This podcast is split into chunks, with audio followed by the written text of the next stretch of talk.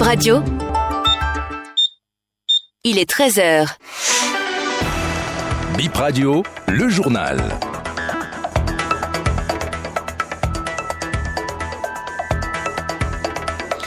Merci de préférer l'actualité sur Béné Info Première, les grands as de cette édition.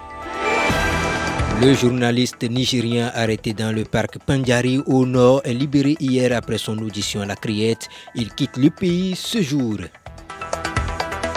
Des vendeurs de gaz domestique interpellés à Aoudé, ils sont poursuivis pour faux usage dans la vente du gaz. Démarrons cette euh, édition par ce bon plan. Ce samedi, il est organisé à Cotonou un festival de peinture dénommé Vacances, Vacances en couleur. L'initiative vise à réunir les jeunes pour une bataille de peinture. Pour la troisième édition cette année, plusieurs activités et jeux de société sont au programme précise Léonard Dado. Il est le promoteur de l'événement. Vacances en couleur, c'est un festival de peinture qui a lieu chaque vacances et c'est la troisième édition. La bataille de peinture, le divertissement, les loisirs. Vous voyez, il y a les jeux de société, les jeux de divertissement et tout. En gros, c'est un festival pour la jeunesse. Bon, le dress code de base, c'est du blanc. Et de là, on se lance la peinture et tout. On prépare nous-mêmes la peinture qu'on donne aux festivaliers à l'entrée. Et quand on donne le top, chacun se lance la peinture. Suite des amis, premier groupe d'amis, on lance la peinture. La bataille commence, quoi, quand on donne le top. Libéré après son audition à la criette hier, le journaliste nigérian Damilola Ayeni retourne aujourd'hui dans son pays, le Nigeria. Mais avant, il s'est rendu à l'ambassade du Nigeria au Bénin. Pour rappel, il était arrêté le 31 août dernier dans le parc Pandjari. Voici les premiers mots du journaliste au micro de Bip Radio. Ils m'ont arrêté parce que j'ai pris une vidéo sur le parc Pandjari à Tanguita et m'ont accusé de terrorisme. Quel est le lien entre prendre une vidéo et le terrorisme? Quel est le lien entre aller dans une région sans armes et le terrorisme? J'y étais pour finaliser un reportage sur les éléphants entamés au Nigeria. Oui, je suis libre maintenant. Ça fait du bien de recouvrer sa liberté. J'ai beaucoup appris pendant cette expérience malgré tout. Ils ont gardé mes téléphones pour des investigations. Je ne pense qu'à retourner au Nigeria. but I, I think I'm free. So I, I just hope to to get back to Nigeria. Des vendeurs de gaz domestique à OOD ont été interpellés pour faux usage dans le commerce du gaz, entre autres usages de balance non homologués.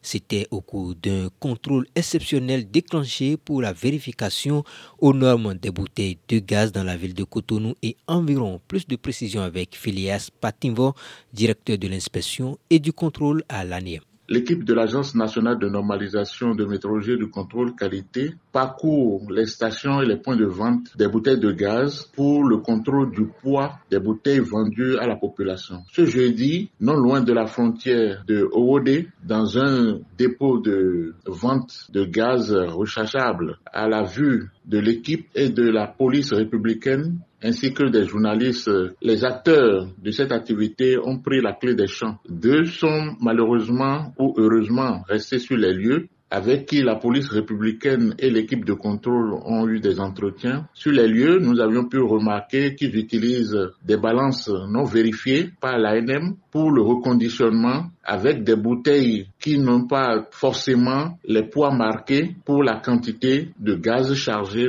Ainsi, nous avions mis la main sur tout l'arsenal, les balances qui ne sont pas vérifiées, les raccords qui sont utilisés pour recharger ces bouteilles de gaz. Nous avions pu laisser au niveau de la police ces deux éléments qui seront présentés au procureur.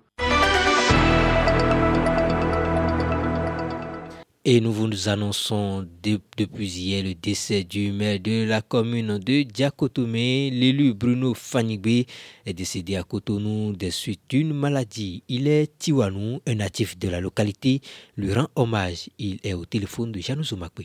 C'est un papa à moi, un papa à tous les fils et filles de Diakotomé, un grand développeur quelqu'un qui a pris toute sa vie à penser à l'évolution, au développement de la commune de Diakotomé. Si ça ne tenait qu'à Fanyigbe Bruno seul, Tchakotome ne serait plus à cette étape. Il en a fait. Aujourd'hui, c'est à cause de Fanyigbe, D'autres, aujourd'hui, cadres, ont connu ce qu'on appelle journée de l'excellence. Il en a fait au niveau de CG1. Il primait régulièrement les élèves. L'église catholique de Diacotomé, Stéphane B, il est le seul qui a financé, pour ne pas dire, majoritairement la construction de cette église. Il a donné au-delà de 30 millions pour la construction de l'église. Étant maire, déjà fatigué, avant de prendre le pêchoir, il a voulu aussi faire mieux, mais la nature en a décidé autrement.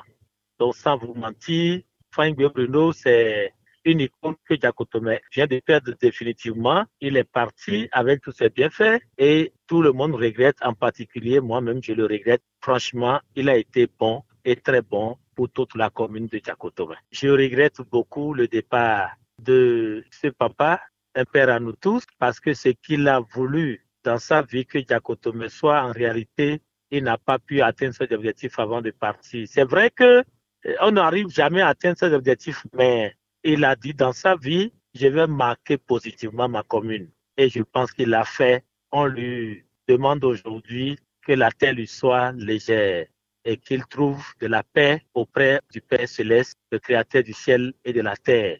Ainsi s'achève euh, ce journal à la mise en onde de Junior Doha. Et la présentation, je suis Asser Étonnam à Ballon.